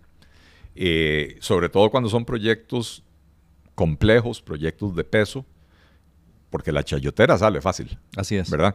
Eh, bueno, si usted se pone a ver el proyecto de, del Ministerio de Desarrollo Económico y eh, Competitividad, que fusiona el Ministerio de Economía, el Ministerio de Planificación Económica y, el de, Hacienda, en, eh, en, un solo ministerio. Usted ve el proyecto del Ministerio de la Producción, que fusiona el MAG, eh, la parte de Industria y Comercio del MEIC, la, Dirección de Energía y Minas, Incopesca, etcétera, en un solo ministerio que vea al sector productivo son proyectos complejos. Lo sé. Que no pasan, que no pasan, eh, digamos, no, no, no son de los que salen rápido de una comisión. Eh, se piden muchas audiencias, se piden muchas opiniones consultivas, eh, etcétera, ¿verdad? Y nuestros proyectos, en su mayoría, son de esa naturaleza. ¿Por qué se aprobó el proyecto de la cerveza tan fácilmente? Bueno, un proyecto muy sencillo, que era para eliminar un impuesto de 1936 que era contrario a los postulados del libre comercio de, los que Costa Rica es adherente desde los años 80 y nos estaba provocando un problema político y comercial con, Europa. Entonces todo el mundo dijo de sí, esto es muy sencillo, lo que recauda es un poquito y, no, hubo, no hubo obstáculos, ¿verdad? Pero nuestros proyectos, la ley de protección de datos, no sé si, si, ha tenido chance de ver, es un, es un proyecto altamente complejo. Eh, sumamente importante por dos, por dos cosas. Uno, porque crea un marco jurídico de verdadera protección de los datos de las personas que impediría que se dé un caso como el, como el que se dio con la OPAD, y si no lo impide, por lo menos establece sanciones fuertes para, para ello. Y lo otro, que es un proyecto importantísimo para la inversión extranjera, porque hoy en día prácticamente, y sobre todo en el área de servicios, que Costa Rica es muy fuerte, eh, hay mucho trasiego de datos. Y entonces crea un marco regulatorio que homologa la legislación costarricense con la, europea. y la norteamericana, y entonces eso le facilita a las empresas de esos orígenes establecer operaciones en Costa Rica. Em, esos eh, proyectos complejos de los que usted habla, que coincido, son, son bastante complejos, em, el de la fusión de instituciones principalmente, ¿usted cree que se aprueben en esta legislación, digamos, en este periodo de, los tres años que, que, nos restan? Es decir, eh, ¿cuál es el eh, ¿cuál es la, posibilidad de que el liberal progresista eh, adquiera la experiencia necesaria, digamos, como para negociar esos proyectos y para cocinarlos, ¿verdad? Ahí en baño María, poco a poco, ¿verdad? Hasta que ya salgan votados. Em, la, esperanza es lo único que se pierde porque si yo, si yo creyera que nosotros no tenemos posibilidad de aprobar ningún proyecto de ley importante, créame lo que yo renuncio mañana. Bueno, hoy, hoy es viernes, mañana, mañana no. ¿Verdad? Créame que yo renuncio hoy, porque para, para venir a perder el tiempo, no, yo no vine a eso, ¿verdad? Eh, no es un tema de experiencia, eh, es un tema de, eh, de, encontrar las oportunidades y los momentos específicos, ¿verdad? Es un tema de egos, limar asperezas, etcétera, ¿verdad? Ciertamente hay un tema ideológico también detrás de esto, ¿verdad?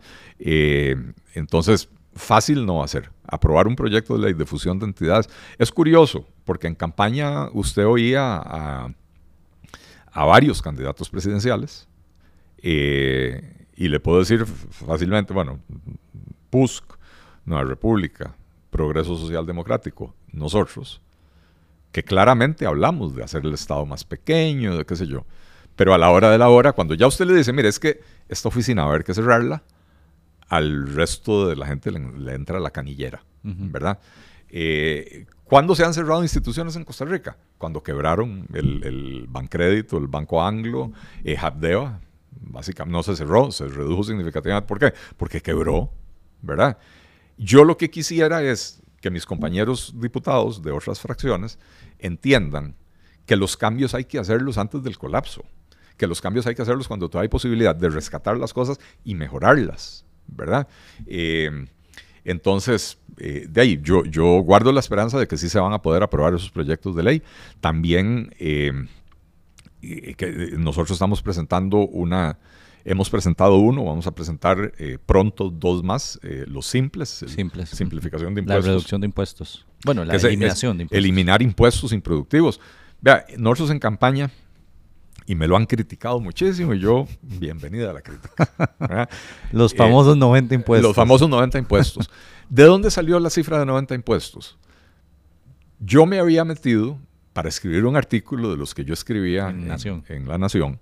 Eh, me había metido a investigar cuántos impuestos había en Costa Rica y me encontré en la página web del Ministerio de Hacienda una, eh, que fue un trabajo, déjeme decirle, yo me gasté como 15 días hasta llegar a, a ese punto, porque lo tenían súper escondido, ¿verdad? Eh, se llamaba algo así como tributos vigentes en Costa Rica a tal fecha. La primera vez que yo lo encontré fue como en el 2017. Y después lo iban actualizando. Y había en Costa Rica, según ese listado, 105 impuestos. Yo después me meto a revisar la recaudación. Hay cinco impuestos en Costa Rica que recaudan el 94%, alrededor del 94%. Entonces uno dice, a ver, Pareto, 80-20, ¿cómo, cómo, hace uno para optimizar un sistema tributario? Que no puede ser que usted tenga 100, 100 impuestos recaudando el 6% y 5 impuestos recaudando el 94%. En esos 5 impuestos que recaudan el 94%, usted tiene una evasión brutal, brutal. Y cuando uno le dice a Hacienda, Hacienda es que no tenemos suficientes inspectores, no tenemos suficientes auditores. No, huevón, sí los tiene. Lo que que los tiene supervisando 100 impuestos que no le producen nada. No, pero también hay una realidad, don Eli, de que hay pocos auditores. no, no. Es una realidad. Por supuesto, David. Pero, pero si usted tiene pocos auditores y tiene que tener gente auditando impuestos que le recaudan 3 millones de colones al año, cierre ese impuesto o hágase el chancho. No, no gaste un centavo en eso. El salario de un auditor al mes es más alto que los 3 millones de colones que recaudas impuesto en todo el año. O, los 750 mil, porque también hay, ¿verdad? Entonces, pero ¿sabe qué es lo más interesante, eh, David? Que cuando ya entramos aquí en la Asamblea Legislativa, ya con recursos para hacer investigación y, además la posibilidad de hacer Estado de la Nación, y lo vi. Hicimos un convenio con el Estado de la Nación y en ese momento detectamos 181 impuestos. Y quiero oír algo más interesante todavía. En las próximas semanas el Estado de la Nación va a publicar una actualización y ya vamos por 204 impuestos. Don Eli, quiero hacer una pausa aquí. Eh, eh, soy, consciente del tema del tiempo. Tengo dos temas más acá en la palestra. Eh, quisiera seguir hablando sobre este tema. Si usted me da permiso, podemos seguir hablando de este tema, pero si me da permiso, después tocar los otros dos. Si no, entonces tengo que cortar acá. No sé cómo, cómo estaremos con son 10 y 5. No. Ah, no vinieron salados. Bueno, em, em, empecemos y, y ahí em, Yo fui uno de los, que, de, los, de los que le critiqué la propuesta de los 90 impuestos. Y una de las cosas que le critiqué fue que eh, usted no decía ah, ya están ahí. Cuánto, ya están ahí, qué madre. Eh, usted no decía cuánto nos costaba recolectar esos impuestos, ¿verdad? Eh, no sé si ya tiene el dato. No, porque el Ministerio de Hacienda no lleva una contabilidad de costos. Ok, entonces no, no sabemos si ese, no sabemos si ese impuesto que recauda 3 millones al año nos cuesta 50 mil colones recolectarlo. Eh, bueno, no, no sabemos, no tenemos el dato porque Hacienda no publica o no tiene una contabilidad de costos. Eh, sin embargo, de 50 mil colones le, costaría a usted si, si básicamente no hace ningún esfuerzo. 50 mil colones probablemente le cuesta el mantenimiento del servidor, la, parte que le, que le aplicó a, ese impuesto, ¿verdad? Pero si usted dedica un, solo inspector eh, a, ese impuesto y digamos que ese inspector le dedique un mes al año, pues ahí calcule el impuesto de ese inspector, ¿verdad? O de ese auditor. Este, ya están aquí. Entonces, eh, voy, con los últimos dos temas. Eh, tratemos de, abarcarlos. el, el, primero de los últimos dos temas es hay algo que a mí no me deja, digamos, de resonar y, es la característica, don Eli, que ha asumido el PLP, que yo lo siento, es un partido que gira alrededor de una persona. Es decir, es decir, que gira alrededor de una figura, ¿verdad? Y esa figura es usted, claramente. Em, las comparaciones son odiosas, pero a mí, a mí me resulta parecido al tipo de liderazgo que ejerce Fabricio Alvarado, digamos, en que él es la persona eh, alrededor de la cual gira el partido. Em, usted en este momento es presidente del partido, según, según la página web del Liberal Progresista, es jefe de fracción, ha sido candidato dos veces, una vez tuvo que retirarse por... por no, no, no, yo he sido candidato una vez. La eh, pasada lo fue, pero... pero nunca fui candidato, nunca fui eh, escogido por una Asamblea Nacional. Eh, estábamos trabajando para... Para, la candidatura. Sí, que era una candidatura de diputación y, me retiré por salud. Por salud. a pesar de eso, digamos, digamos el, tema es el mismo. Es, es, el, liberal progresista, una, digamos un partido de ese tipo, ¿por qué ser, digamos, eh, usted es jefe de fracción un segundo año, después de haber sido jefe de fracción el primer año, igual que Fabricio, digamos, con la República, ¿por qué ese rechazo, digamos, como a soltar un poco o, a entregar un poquito, digamos, eh, eso, el poder? O, Vea, algo, algo que yo he descubierto desde que me empecé a involucrar en política, Usted mencionó que yo fui viceministro y todo eso fue en el año, en los años 98, 2002. y después de ahí me salí de la política. Es más, yo no, yo no estaba en política, yo estaba en la función pública, ¿verdad? Me salí por completo y, y vuelvo en el 2016 con un grupo de gente a fundar un partido político. Y algo que descubrí en el proceso es que el, votante en Costa Rica apoya a la persona, ya no a los partidos. Ya esa tradición, esa, esa lealtad partidaria no existe. No es algo que a mí me guste, no es algo que yo disfrute, pero ciertamente la gente sigue un liderazgo. Eh, sin embargo, el Partido Liberal Progresista no es un partido de una persona. Y si usted ve la labor de la fracción legislativa del PLP, no sé otras, ¿verdad? Pero si usted ve la labor de la fracción, los seis diputados presentamos proyectos de peso. Eh, o sea, tenemos seis diputados de nivel, tenemos seis diputados de calidad, tenemos seis diputados que son capaces de presidir cualquier comisión de la Asamblea Legislativa. Y si no presidimos más comisiones, porque somos un partido pequeño y no nos dan los demás partidos tanto chance. Pero bueno, presidimos reforma del Estado, en este caso yo, eh, jurídicos, eh, Jorge Dengo, en el, el, año pasado Diego Vargas presidió la Comisión de Infraestructura. Eh, entonces digo, nosotros sí tenemos una bancada de peso. Eh, que haya una persona que sobresale más, yo soy la persona que la gente reconoce porque mm, esta estampa es la que la gente veía eh, en la campaña. y, y, de ahí, yo ahora donde voy, en cualquier parte del país, la gente me saluda, la gente me para, la gente me dice, usted es el diputado, ¿verdad? bueno, es un, es un, proceso natural, lo cual no quiere decir que sea la única persona en el partido, ni mucho menos. Eh, ¿Podría dar la jefatura, digamos, de la, de la bancada en estos dos años que quedan? No, no solo podría, así va a ser. Así va a ser. Este, no, no me interesa mantener la jefatura de fracción eh, los cuatro años, no me interesa seguir en la jefatura de fracción. Eh, sí me pareció importante en, los inicios del trabajo legislativo, eh, asegurarnos de mantener una línea coherente con los postulados del partido, etcétera, ¿verdad? También tengo que decir, de los seis que estamos en la bancada legislativa, yo, yo, era el único que tenía un poquito de experiencia política, mínima, pero un poquito de experiencia política, ¿verdad? Entonces era, era natural que yo fuera el que, el que, el que diera. Y ahora tenemos diputados fogueados, diputados presentando proyectos de ley que yo me enorgullezco de, poder decir, ¿verdad? Este, eh, porque aquí hablamos de, del MINDEC, el Ministerio de Desarrollo Económico y Competitividad, y del Ministerio de la Producción, pero tenemos el proyecto del cierre de FANAL, la apertura del mercado de, del alcohol, que es un proyecto de Katia, Cambronero, tenemos el, proyecto de parcelas turísticas recreativas, que suena a poca cosa, pero, pero eh, es para permitirle a, gente en la zona rural convertir una parcela, agrícola en parcela turística y poder hacer microemprendimientos o pequeños emprendimientos turísticos rurales, ¿verdad? Sin costo alguno, con un trámite muy sencillo.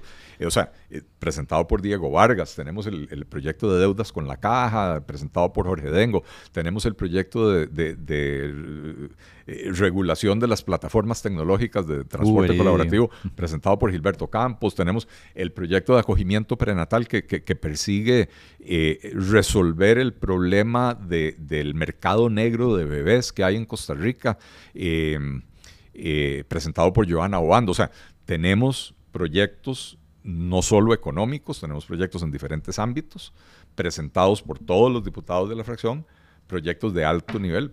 Joana Obando también presentó el de, el de criptomonedas para crear un marco regulatorio para, para las criptomonedas en Costa Rica, etcétera. O sea, eh, es una fracción que a diferencia de otras que giran en torno a un líder, es una fracción donde cada uno de sus miembros es fuerte y es intelectualmente capaz de llevar adelante la labor del diputado. Voy a hacer un paréntesis y tal, y tal vez la gente que, que, piensa como yo, eh, o no, no sé, eh, voy a hacer un paréntesis y voy a, estar de acuerdo con uno de esos proyectos que usted dijo, que es el de, el de quitarle el, monopolio a la producción de alcohol en este país. Yo no entiendo qué tiene que estar haciendo el Estado produciendo alcohol y vendiendo alcohol. Eh, Gracias. es un punto de, encuentro, digamos, que los tenemos pocos, ¿verdad? En esta conversación, pero, pero es un punto de encuentro ahí. Yo no sé qué tiene que estar haciendo el Estado vendiendo alcohol. eso deberían quitárselo. ¿Cuántas, ¿Cuántas candidaturas más presidenciales eh, ve usted en el, en, el, horizonte, don Eli, para su persona? Eh, ¿Se ve como un Otón Solís eh, aspirando, aspirando, no me saque el despacho todavía, aspirando a, tres, a tres candidaturas como Otón, como de Santi? ¿Va por el récord de Otto de, de cinco? ¿Cuántas podemos esperar? ¿Cuántos años tengo yo, David? No tengo la más mínima idea. Bueno, la, mayoría de la gente no tiene la menor idea. No busque ese dato, la mayoría de la gente no tiene la menor idea y, curiosamente me calculan menos de lo que tengo. Tiene no sé, me da miedo, 57, 55. Yo tengo 58 años. Uy, vio casi. Este, Otto Guevara empezó en la política a los 30, 25, no sé. Empezó a ser candidato presidencial, yo creo que no tenía 30, bueno, sí, a los 30 es la edad mínima, me parece, ¿verdad? Este, eh, Otón también empezó mucho más temprano. Eh, yo no tengo tiempo ni el menor interés ni lo dejan de, de ser el candidato, no, eh, eh, no sé, no sé, no le he preguntado, pero eh, no, tengo el menor interés de, ser un candidato perenne. yo sí creo que el partido tiene que levantar los perfiles de otras personas y empezar a generar otros liderazgos que puedan darle continuidad. Yo creo que este es un partido basado en ideas y propuestas y esas ideas y esas propuestas necesitan tener una permanencia eh, o una presencia permanente en el, en el espectro político. 2026 sí, eh, tal vez. Eh, todavía no está decidido, pero, pero sí está dentro de las posibilidades. 2030 ya no. No lo veo, no lo veo. Vea, yo, se lo pongo así, David. Yo tengo una hija de 26 años y una hija de 22 la menor se acaba de graduar de la universidad, la mayor ya, ya, ya lleva unos años trabajando, ninguna de las dos vive en Costa Rica. Eh, no sé si van a regresar al país o no, eh, pero yo quiero tener en mi vida la libertad para poder viajar, para poder visitarlas el día que si me dan nietos, ahora todo hay que ponerlo en, en sí. Si, si me llegan a dar nietos, yo, yo voy a querer estar con mis nietos. Eh, yo no voy a ser candidato presidencial tres, cuatro ni cinco veces. Ok. Última pregunta, lo prometo, porque me quedó en el, en el, en el buche desde hace unos minutos. Eh, 12 horas, jornada de 12 horas. ¿Por qué la insistencia con el proyecto? Don Eli, es que a mí, cuando yo veo, eh, el, cuando yo veo los países que usted trata de imitar con ciertas cosas, como con la educación, impuestos y demás, cuando yo veo eso, yo veo una reducción de jornadas diarias, ¿verdad? Eh, y aquí estamos yendo al otro lado. Estamos yendo a lados opuestos. No, no tengo en mis manos todavía, y lo conversé con la diputada Obando el otro día, no tengo en mis manos ningún estudio, nada que me diga va a generar más empleos. No lo tengo. ¿verdad? El PLP no lo ha aportado. El PLP no tiene por qué aportarlo, es un proyecto del gobierno. Claro, Eh, pero, pero a ver, lo defienden y lo apoyan. Entonces, a ver, ¿en qué se basa? Va- va- va- va- vamos, vamos por partes. En, en primer lugar, yo... yo- Técnicamente es un partido de liberación, pero... Ah, es un proyecto de liberación. Sí, perdón, sí, es un proyecto de liberación técnicamente, Ajá. pero súper apoyado por el gobierno. Sí. Y por ustedes también. Sí, nosotros lo apoyamos, no, no, Sí, sí, sí. no tengo el menor empacho en reconocerlo. A ver, yo, yo creo que los cambios en este país se dan más gradualmente de lo que a veces uno quisiera. Yo lo he dicho en múltiples entrevistas y en campaña lo dije. El código laboral costarricense cumple 80 años este año. Eh, no sé si debería decirlo, la misma edad que mi mamá. Y le puedo decir que cuando usted ve a mi mamá, 80 eh, son los nuevos 50, ¿verdad? La señora está con toda la pata. Toda la y- pata. Este, y dando lata. mentira, mentira. Eh, pero para un código laboral, con todos los cambios que se han dado en los últimos 25 años, en, los últimos 30 años en el mundo, eh, el- la emergencia del Internet, la robótica, Pero, etcétera. pero ¿hacia dónde lo queremos cambiar? Eh, bueno, yo creo que tiene que ser bastante más flexible de lo que es hoy en día. Yo creo que hoy hay que darle a las personas la posibilidad de decidir el tipo de relación laboral que tiene, siempre protegiendo algunos, Pero es que eh, no. eh, algunos básicos. Pero es que no hay decisión si ahí. usted o sea, es- revisa- es, una, es una, es si una usted- relación de poder. Si usted revisa las, patrono. si usted revisa las actas de la Comisión de Asuntos Hacendarios en la que se estaba discutiendo este proyecto, eh, y sobre todo cuando hicimos tipo mesa de trabajo, que se grabaron y se, y se transcribieron, Las vi este, en expresidentes. No, esas no, me refiero a las que hicimos en, en la propia comisión, Ah, en ok. la sala de la Ah, comisión.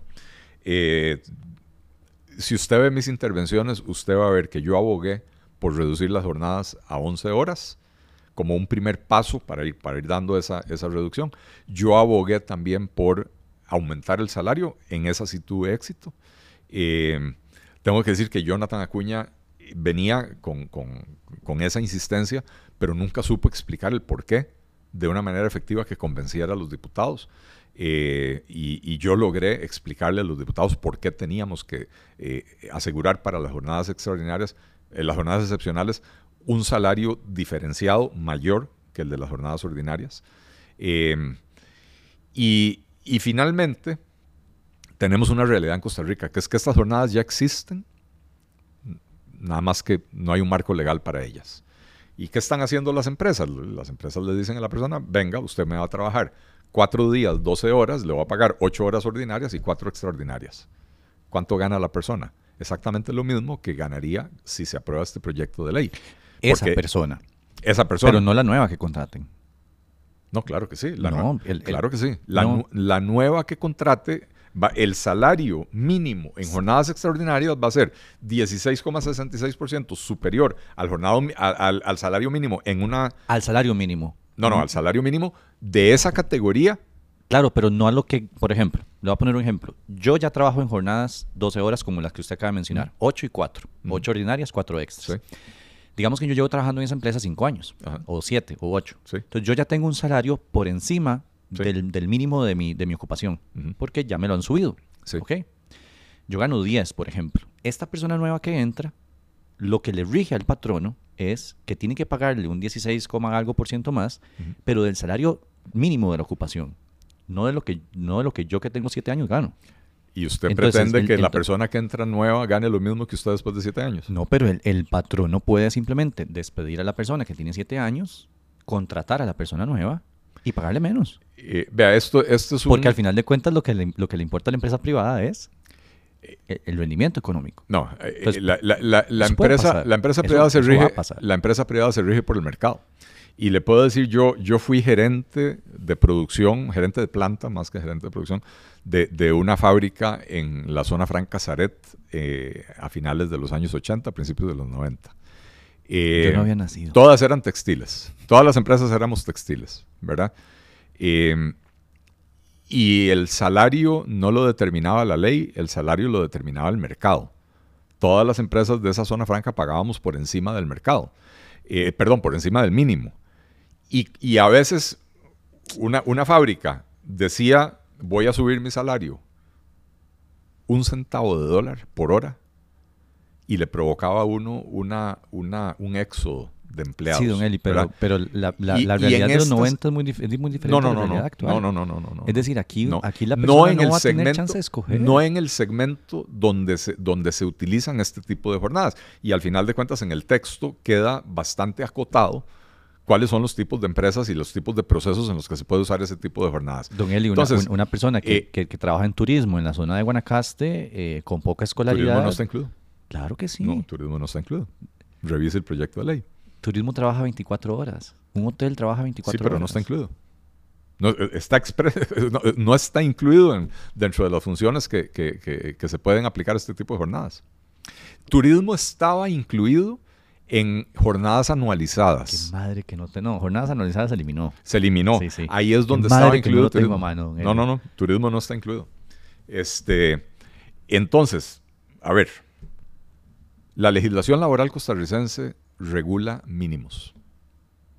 A nadie le dicen eh, su gerente tiene que ganar dos mil dólares al mes, porque el gerente probablemente gana 10 mil. Eh, lo que se regula es el salario mínimo, lo que se regula es la extensión de la jornada, o sea, son ciertas condiciones básicas que se tienen que cumplir. Y entonces, si usted está hoy en una empresa ganando salario mínimo y la empresa le dice, necesito que me trabaje cuatro días a la semana, 12 horas, usted va a ganar en esas 48 horas, usted va a, ganar, eh, va, a trabajar eh, 32 horas a salario mínimo ordinario y las otras eh, 16 horas eh, a, a salario de jornada extraordinaria, ¿verdad? A 1.5, ¿verdad? Cuando usted suma eso, le da que si usted pagara todas las horas igual, esas horas valen un 16,67% más en jornada diurna y un 25% más en jornada nocturna. Es decir, lo que nosotros estamos haciendo es garantizando que la persona que va a trabajar 48 horas gane como que si estuviera trabajando 32 horas ordinarias y 16 horas extraordinarias. Lo que están haciendo es, desde mi punto de vista, es compensando los efectos que eso vaya a traer en la gente, porque los va a traer, don Eli, porque todos los estudios dicen que entre más larga la jornada diaria, Sí, a ver, más Re- es más afecta a la persona trabajadora. reitero algo e que he dicho mil a la veces. productividad. Reitero algo que he dicho mil veces. Las jornadas extraordinarias, las jornadas excepcionales no son para todo el mundo. Si usted me las ofrece a mí, yo no se las voy a aceptar. ¿Por qué? Eh, yo tengo 58 años, tengo otras eh, cosas en mi vida eh, y, y no, no, no es en lo que estoy en esta etapa de mi vida. Sí le puedo decir que cuando yo trabajaba en esa fábrica, eh, que yo era gerente de planta, eh, yo entraba a las 6 de la mañana, la fábrica cerraba a las 5 de la tarde y yo nunca me iba antes de las 6 de la tarde. Eh, ¿Por qué? Porque tenía funciones gerenciales que tenía que hacer después del cierre de la fábrica. Entonces, sí hubo una época de mi vida en la que yo trabajaba 12 horas al día y no 4 días a la semana. ¿verdad? Este, eran Por- 5 días a la semana más el sábado mediodía. Por decisión propia. Sí, por decisión propia. Y, y- y aquí a nadie lo pueden obligar a, asumir jornada. Dígame Don- a dónde, a dónde le ponen a la pistola Eli, a la gente. don Eli, la ley dice que no se puede agarrar a batazos a una persona y en las tiendas sí lo hicieron. A ver, o sea, la ley dice que Está tiene bien, que sí, pagarse pero- horas pero- extra pero- y no se pagan horas extra en este país. Entonces, Ah, que- bueno, eh, está que bien, esté- pero, que- ¿cuáles, son, ¿cuáles son las empresas que, el usan? papel. eh, Da- eh, David, lo que pasa es que usted está mezclando que esté en el peras con papel, chayotes. que esté en el papel no significa que se vaya a cumplir. Ah, bueno, perfecto. Entonces eliminemos toda la legislación. Eh, o sea, la, la- la legislación dice que, que es prohibido matar. Eh, la Biblia dice, no matarás y la gente Le- mata. Legislemos a entonces- favor de la persona trabajadora, Bueno, yo creo que esto, dando esas protecciones. precisamente legislando a favor de la persona trabajadora, aquí hay un nuevo esquema que para algunas personas es atractivo, no para todas. Insisto, hay, perso- eh, hay personas que están en una etapa de la vida en la que esto les puede servir y hay personas a las que no, ¿verdad? Y entonces cuando usted llega a pedir un trabajo, le dicen, mire, aquí estamos abriendo este- estos puestos en jornadas 4x3 y habrá gente que dice, no, a mí este puesto no me, no me interesa, voy a buscar trabajo en otro lugar. Eh, y habrá gente que dice, uy, abrieron jornadas 4x3, yo aquí estoy trabajando seis días a la semana, voy a ir a esa otra empresa a pedir trabajo. Y lo hay, porque hay en Costa Rica algunos miles de personas que están trabajando jornadas 4x3 eh, y, que, y que reportan eh, una satisfacción importante con ese tipo de jornadas. Entonces, para nosotros como liberales es un tema de libertad de elección. Ciertamente, y ojo, este, nosotros apoyamos una moción que tenía un transitorio para fortalecer la inspección laboral, para que la inspección laboral pueda hacer un mejor trabajo de asegurarse de que las condiciones que se están estableciendo se cumplan porque sí, efectivamente nos preocupa que no se vaya a abusar de la gente. Pero esto, vea, jornadas extraordinarias, yo no entiendo por qué, jornadas excepcionales, perdón, yo no entiendo por qué, eh, primero, por qué el gobierno está tan cerrado en eso.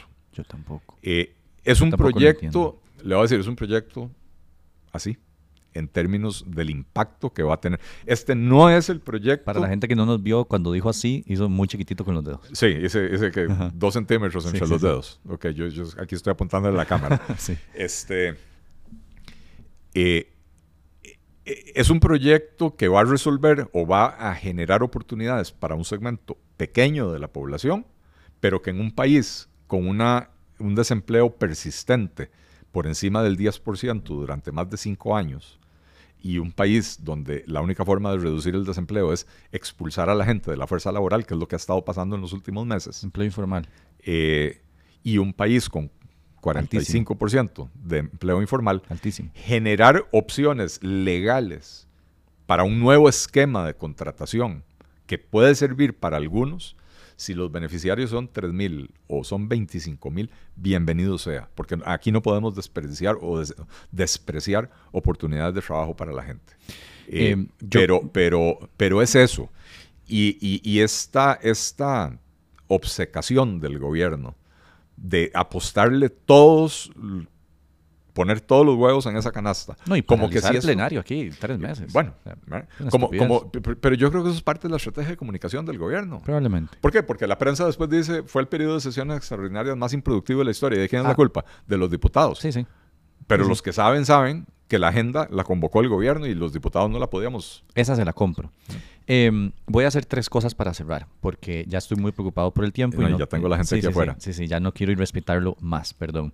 La primera cosa que voy a hacer es eh, decirle que no veo la palabra turismo. Hice, hice la búsqueda del último texto aprobado, no veo la palabra turismo, entonces no sé cómo se, se elimina turismo. Sí veo eh, que se aplica para, para eh, sectores productivos que requieran un, un, trabajo de 24 horas, como un hotel, por ejemplo. Entonces, pero, pero eso lo podemos dejar. Pero, pero, pero ahí habla de industria tecnificada eh, y los, los servicios necesarios para atender esa industria. O sea, está, está limitado a, a, quien sí puede. Bueno, eso, eso prometo buscarlo y prometo rectificar si me estoy equivocando. Lo prometo. Lo segundo que voy a hacer es agradecerle por dos cosas. La primera es por el tiempo, porque sé que nos extendimos más y yo lo aprecio, don Eli. y la segunda es por eh, el tipo de conversación que tuvimos. Es decir, eh, eh, una conversación donde yo le pude decir lo que yo quería, y usted me pudo decir lo que usted quería, y eso yo lo valoro mucho y lo agradezco, don Eli. No, gracias a vos, David. Yo disfruto muchísimo este tipo de, de, entrevistas. Las entrevistas cajoneras de son entrevistas, pero para mí, eh, a ver, un periodista que lo cuestiona a uno, que lo obliga a explicar las cosas porque uno las piensa de esta manera, etcétera, eh, yo creo que le permite a la gente conocerme mejor. mucha gente estará escupiendo y diciendo, ah, qué asco, eh, y, otros dirán, mira, no, no era, no era tan insensato este carajo, ¿verdad? creo que es valiosísimo el ejercicio, te agradezco la, la entrevista y siempre a las órdenes. La última cosa que voy a hacer es comprometerlo para que nos dé una entrevista, tal vez en un año, una cosa así, para hacer otra evaluación, digamos, y ver, y ver cómo avanza también los proyectos importantes que usted dijo que, quería sacar. Eh, gracias, don Eli, gracias a las personas que, que escucharon The Talk. Recuerden que este periodismo es independiente de parte de la Horatica y la mejor forma de mantenerlo vivo es a través del financiamiento y pueden hacerlo en www.patreon.com slash lauratica nos escuchamos la próxima. Gracias, don Eli. Muchas gracias, David.